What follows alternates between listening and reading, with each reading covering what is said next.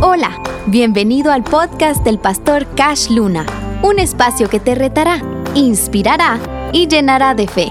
¿Estás listo? Estamos en esta serie Bendecidos bajo juramento.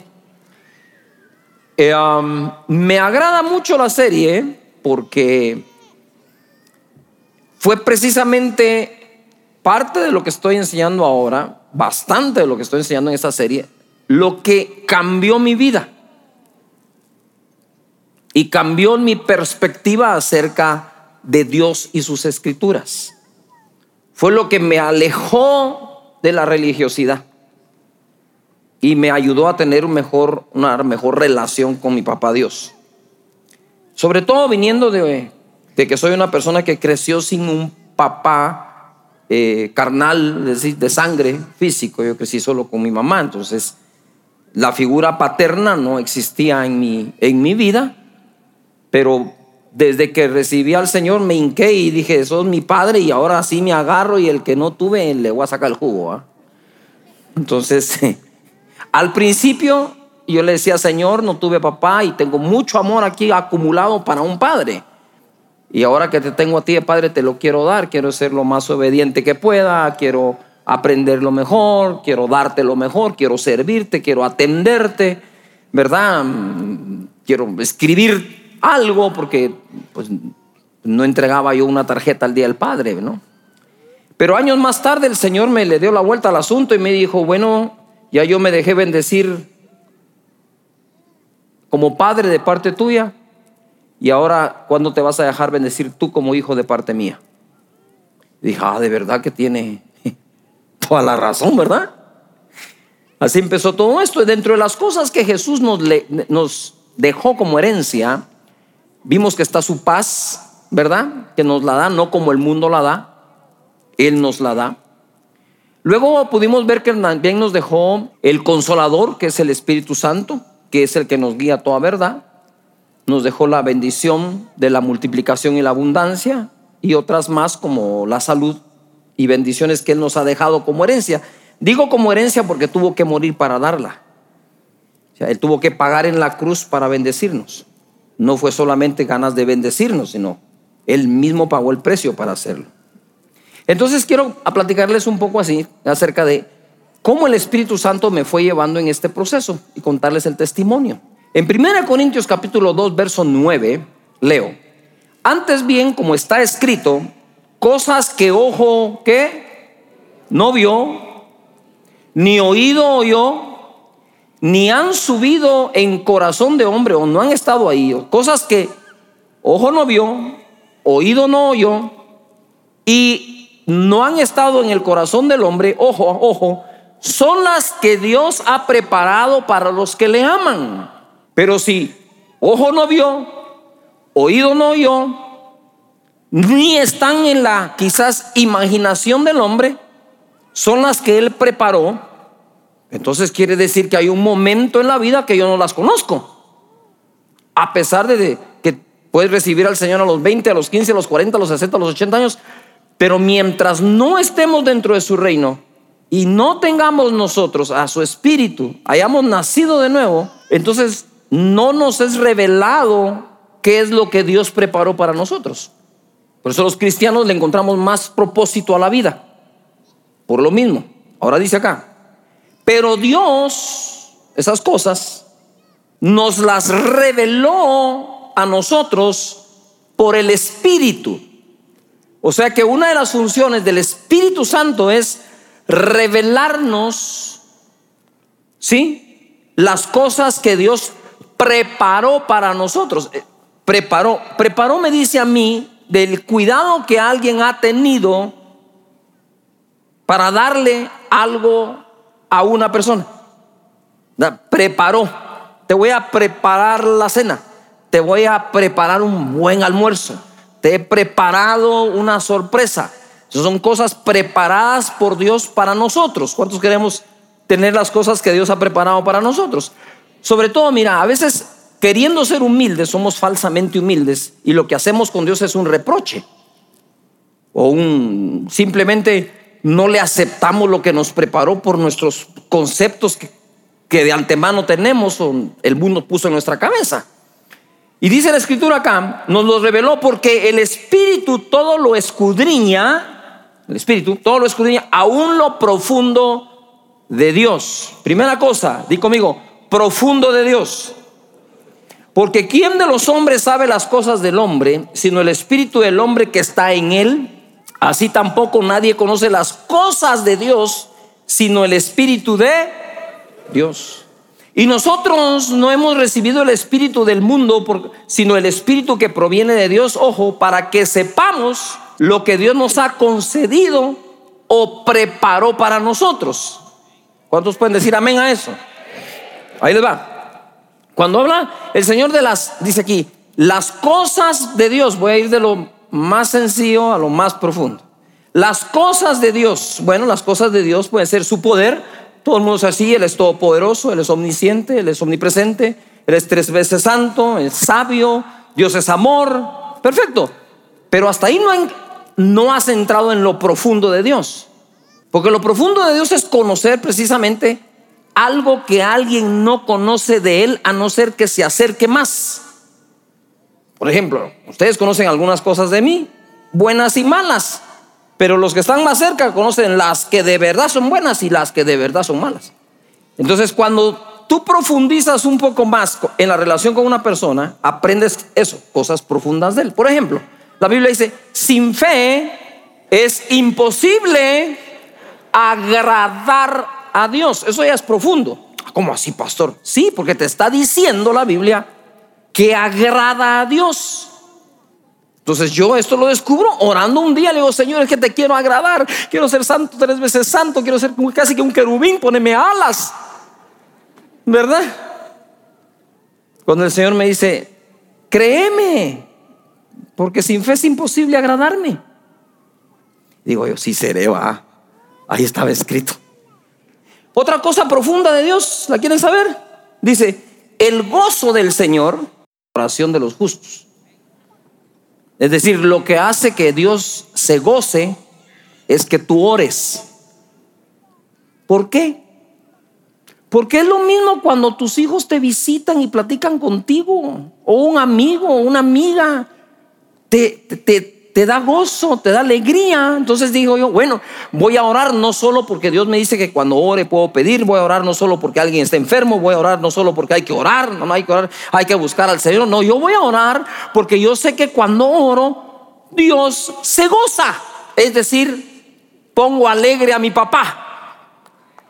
Para mí es más fácil hablar de mi papá, porque como no tengo otro en medio, nunca tuve, entonces yo solo he tenido uno, digamos, que es Dios. Y ojo, para mí ha sido más fácil no tener ideas preconcebidas de cómo puede ser un papá. Para mí lo único que existe como papá es lo que está aquí. Y me columpio. Yo no sé tú, pero yo sí. Yo sí me creo consentido de mi papá, la verdad. Le pido y me da, le oro y se derraman. De plano digo, Dios no, esto no es suerte, esto es, ¿verdad? Tan lindo mi papi, así que... Mm. Otra más, dice la Biblia, el Espíritu nos anhela celosamente. Entonces, cuando ya tú conoces qué le da celos a una persona, qué le agrada y en qué se goza, ya conoces algo más profundo de él. Yo siempre pongo como, por ejemplo, como ejemplo mi persona con una cosa tan sencilla como el café. A mí me gusta el café, el buen café, no cualquier café. Así, como lo oye. Me gusta el olorcito del café en la mañana. Ah. Yo no tengo que hacer ayunos largos. Yo solo, si oro antes de tomarme un café, para mí eso ya fue un ayuno. ¿Me explico? Ya fue un sacrificio casi. Entonces la gente a veces sabe. No, eso no le va a gustar al pastor. Eso sí le gusta al pastor. Es la gente que más te que conoce. Ahora bien, ¿cómo me llevó el Señor en este, en este proceso? De conocer las cosas que nos ha concedido. Yo quería aprender a orar en el Espíritu y ahora les pongo esto. El Espíritu es el que conoce lo profundo de Dios, conoce las cosas de Dios, ojo, y conoce lo que Dios nos ha concedido. pero Él no las tiene que revelar. Hasta que tú no recibes una revelación, así como antes se revelaba un rollo, que mirabas, no mirabas nada, hasta que se revelaba, salía lo que tenía el rollo y eran las fotografías. Así es Dios. Cuando Él nos trae una revelación, entonces nos prepara para una manifestación. Ojo acá, aprendamos esto. Dios nos está revelando que Él juró bendecirnos con abundancia y multiplicarnos. Si esa revelación causa un impacto en tu vida, en tu mente, en tu creencia, estás a punto de ver la manifestación de lo que Él te reveló. No sé si me escuchaste. Si estén listos, si tenés la revelación, vas a tener la manifestación. Me llevó él, estaba yo orando en mi casa, estaba en la primera casa que tuvimos con Sonia, y mis tres hijos no habían nacido todavía porque yo tenía un cuarto desocupado en el cual me ponía a orar. ¿Verdad? Esa casa era una casa pequeña, pequeña, pequeña que tú te pasabas del comedor a la sala con un paso. Tú ya estabas en la sala. Pero así, así, después de, de lo que me habló, me cambió la onda. Estoy orando al Señor y el Señor sabe por dónde lo lleva uno. Y termino de orar y el Espíritu me dice, hey, no, no, no, me dice, te quiero contar algo que Dios te quiere dar, ya te lo concedió. ¿Y qué es? Tu casa. Y pero él me decía, pídela, pídela, porque ya te la concedió, pídela. Y levanté mis manos, pero así como cuando oro por los enfermos. Y dije, Señor, quiero mi casa. Y um, bajó una unción como la que baja cuando salen los enfermos. Y dijo, logro, ¿esta onda qué es? Dije yo, todo era como que me fuera a caer al piso de tan poderoso y pesado que estaba la presencia de Dios. Dije, bueno, Señor, y Dios nos dio nuestra casa. ¿Verdad? Desde ese día yo contesté el teléfono diferente y la gente se mataba de la risa y se burlaban de mí, mis propios hermanos en Cristo. Pero es que en Cristo lo que parece loco es lo sobrio. Entonces contestaba el teléfono así, aló, mansión de los Luna. Entonces, Mira, mi primer carro, chirino, mil centímetros cúbicos que les he contado, ah, pero no te miento. Yo le decía, mira, si querés estoy jalón en mi limusina. Y todos, ah, aquí al grupo de jóvenes viene un chavo que tiene limusina, decían. Cuando bajaban la camionetilla, decía. Y no, que limusina, pues, si es limusina, que vos no la miré, no quiere decir nada, le yo. Pero ¿en qué viaja el hijo de un rey? Le dije, vos estás loco, me decía. Como vos querrás, le dije. Pero así es como suena la fe. La, la fe suena loca. Y que no te importe cómo le suene a los demás. Es más, yo sé que uno no debería de hablarle hablando los sueños a los matasueños. Pero sí hay que hablar de tus sueños a los matasueños sin dejar que te los maten para que quede testimonio cuando Dios lo haga. Dios nos lleva en un proceso revelándonos lo que Él nos ha concedido. Y a veces nosotros, por los conceptos preconcebidos que tenemos de Dios, de la gente, del ministerio y hasta de la Biblia, no recibimos su revelación. En Gálatas capítulo 3, versículo 13 dice, Cristo nos redimió de la maldición de la ley. ¿Qué trae la ley? Maldición. Hecho por nosotros maldición. Porque está escrito maldito todo el que es colgado en un madero. Para que en Cristo Jesús la bendición de Abraham alcanzase a los que gentiles a fin de que por la fe recibiésemos la promesa del Espíritu. Lo voy a unir a Hebreos 6:12.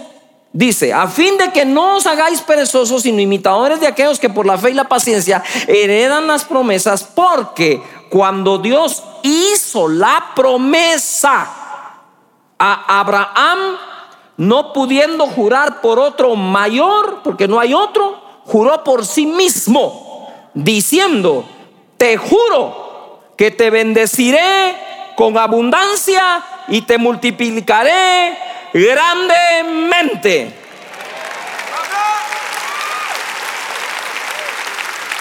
Diciendo, por cierto, te bendeciré abundantemente. Lo juró. Ahora, veamos lo que sigue acá. Esta bendición de Abraham nos fue trasladada en Jesús. Ahora, para él bendecir a Abraham, le juró y le dijo, te bendeciré y te multiplicaré. Pero para bendecir a los gentiles, eh, con esa misma bendición tuvo que morir en la cruz. Y fue hecho maldito para que nosotros seamos hechos benditos. O sea, trasladar la bendición del pueblo de Abraham, ¿sí? Que son más naciones, no solo la de Israel, trasladar esa bendición al resto de los pueblos, Jesús tuvo que morir como maldito, porque maldito el que fuere colgado en un madero para que entonces nos traslade esa misma bendición, ese juramento a nosotros. Entonces, cuando te quiere visitar toda la escasez y cuando te quiere visitar toda esa prueba horrible, tú tenés que decir, momentito, vos te largás de aquí, porque mi papá, el Dios de Abraham, juró bendecirme con abundancia y cuando Dios jura, Dios cumple lo que jura. ¿Por qué lo jura? Él lo jura porque Él sabe que es lo que más nos cuesta aceptar de parte de Él. Y esto sí me saca a mí de onda, la verdad. Él no juró, él no juró ninguna otra bendición, sino solo la de la abundancia, porque esa le iba a costar más a la gente creerla. Pero ponte a pensar en algo. Si fueras Dios y tenés un pueblo que te representa delante de los demás pueblos que tienen otros dioses, ¿te interesaría tener bien al pueblo o mal? Claro o van a creer en otros dioses. ¿Me estoy explicando? Y te lo voy a poner de forma muy práctica. Por no creer que Dios tiene su palabra para bendecirnos económicamente, también es que Satanás se mete a meterte ideas tontas, absurdas, que parecen inteligentes para ganar dinero ilícitamente, como no es debido delante de Dios. Porque o se mete Dios o se mete el diablo. Y Mejor que se meta a Dios, ¿no creen? Que nuestro trabajo sea bendecido por Él. Dios te está diciendo, haceme caso. Si dije que lo voy a hacer, lo voy a hacer. Ahora quiero unir esto en algo más. Porque está acá esa bendición, pero en Gálatas dice que recibamos la promesa del Espíritu. Ajá, pongan atención a esto. Dice que recibamos la promesa del Espíritu. Esa no se la dio Abraham. Esa nos la da a nosotros. Quiere decir que Él nos da a nosotros la promesa de Abraham y un plus. Es solo un viajecito, mire cómo me pongo. Entonces, Él nos da a nosotros un agregado a lo que Abraham le dio. Es decir, Abraham hubiera querido tener la bendición que tú tenés. Que además de tener la de Él, tenés al Espíritu Santo. Lo primero que tú le das a tus hijos es tu ADN. Entonces lo primero que Dios te da es su espíritu, su ADN. Dice la Biblia que nos hace partícipes de la naturaleza divina a través de darnos su espíritu. Pero ¿qué es la segunda cosa que haces con tu hijo, aparte de darle ADN? Cuando nace es darle ropa, la cuna, la comida, y de ahí para de contar. ¿Verdad? Porque tienen cuarenta y pico de años y todavía te visitan para un prestamito. ¿ah? O sea, eso sigue, no sé si me estoy explicando y ahí está. Y tú como padre lo entiendes muy bien, pero crees que Dios no es así.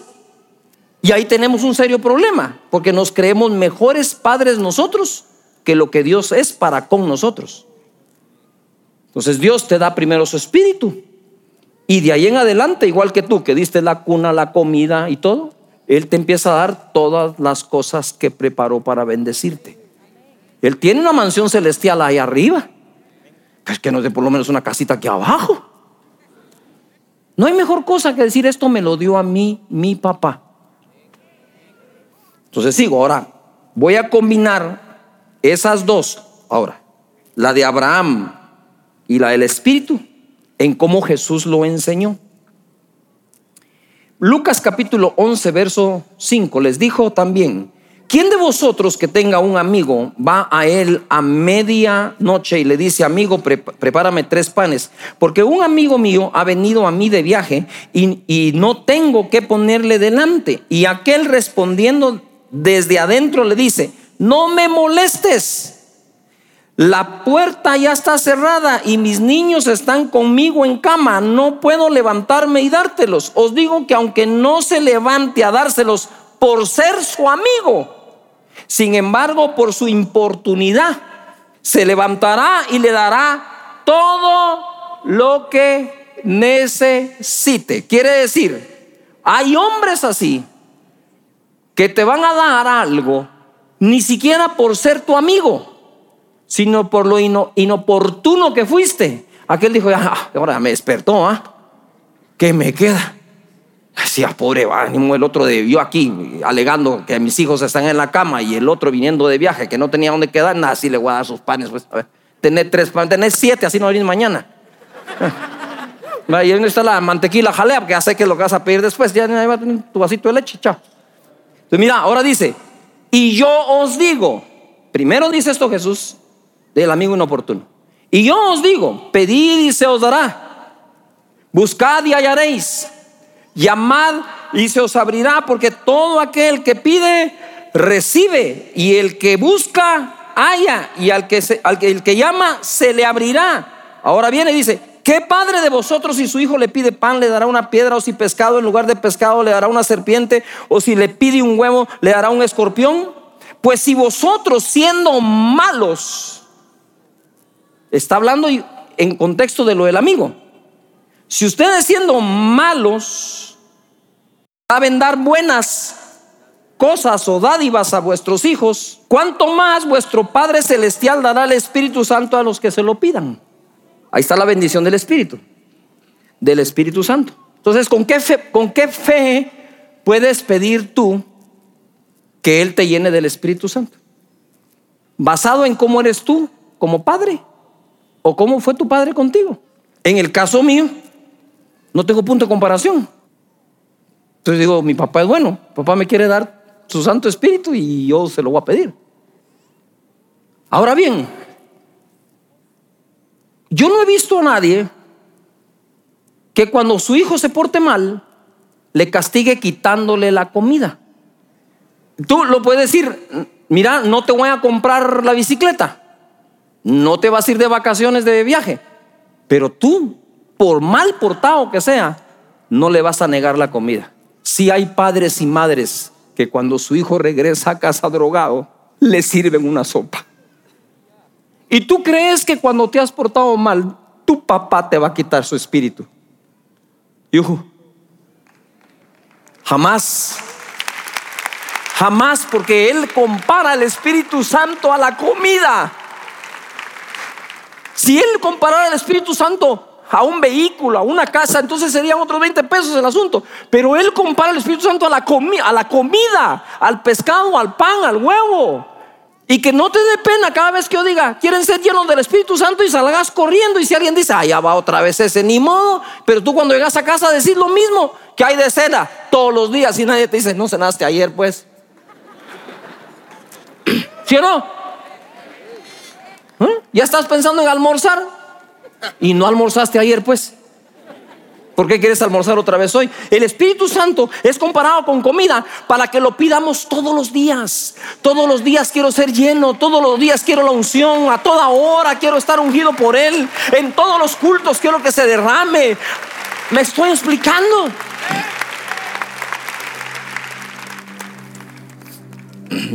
Pedid y se os dará. Buscad y haréis, llamad y se os abrirá, porque todo aquel que pide, recibe. Y el que busca haya y el que y al que llama se le abrirá. Si lo hizo ese amigo que le tuvo que abrir y le tuvo que dar, ¿cuánto más lo va a hacer Dios? Pero luego dice, ¿qué hombre hay de vosotros que si su hijo le pide pan, le dará una piedra? De nuevo no. Si le pide un pescado, le dará una serpiente. Tampoco. Si siendo malos le damos buenas cosas a nuestros hijos, dice después, ¿cuánto más vuestro Padre que está en los cielos dará buenas cosas a los que se las pidan? En un pasaje dice, no dará el Espíritu Santo al que se lo pida, y en el otro evangelio dice buenas cosas. Ese es el equilibrio del evangelio de nuestro Señor Jesús. Que te da tanto su espíritu como buenas cosas y te quiere dar tantas buenas cosas como su espíritu y viceversa. ¿Me estoy explicando? Y es como deberíamos de creerle a Dios. Ahora mira, si tú crees que tú tenés el deber de darle buenas cosas a tus hijos, ¿por qué no le querés creer a Dios que Él te las quiere dar también? A no ser que tú creas que tú eres mejor padre que Él. Y eso sería casi que una blasfemia. Yo no soy mejor que mi papá Dios. Y si me esfuerzo por darle a mis hijos, no quiero saber qué ha hecho Dios para darme a mí. Pero a nosotros se nos olvida que tenemos un papá, que es Dios el creador de todo. ¿Por qué crees que Él te dice, todo lo que pidas en mi nombre te lo daré? Y yo le pregunto un día, todo Señor, todo es todo, me dijo. Y si no existe, pues lo puedo crear. Porque para eso tu papá es creador. No sé si me estoy explicando.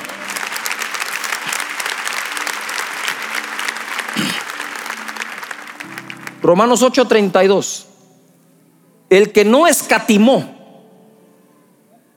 ¿Qué es esa palabra escatimar o no escatimar? Es el que no toma en cuenta el precio, ¿sí o no? No sé si me estoy explicando.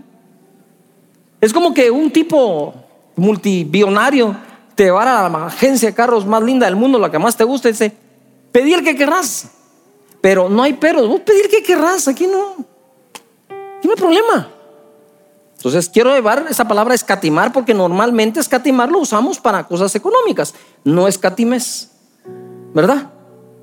Cuando llega el día de la boda de tu hija, no querés escatimar, querés hacer lo mejor que se puede dentro de lo que tú puedes, ¿o no? Sí, así pasa. Dice, el que no escatimó ni a su propio hijo, es decir, no tomó en cuenta que era su hijo al que estaba dando el que no escatimó ni a su propio Hijo, sino que lo entregó por nosotros, no nos dará también con Él todas las cosas. No creo que no agarraste la onda.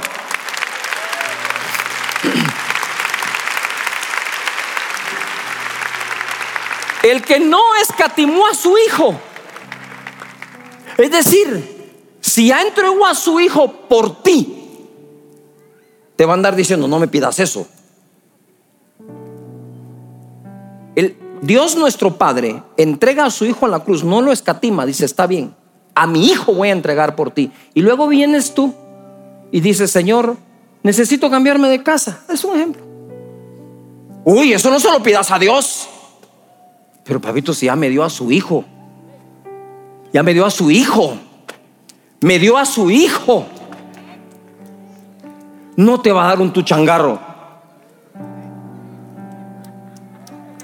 Eh, eso se llama sentido común espiritual. Si derramó su sangre. Por eso si él ya entregó a su hijo, no te dará todo lo demás. Tú levantas tus manos y dices, quiero a mis hijos fuera de drogas, quiero a mi hija bien casada, quiero a mi hijo próspero, lo quiero bendecido, quiero que se le abran las puertas con toda la fe. Y cuando aparezca un religioso de esos diciéndote, no deberías de pedir eso, vos metete con tus oraciones, papá, a mí déjame con las mías. Yo tengo un padre generoso, bondadoso, que juró bendecirme y le voy a creer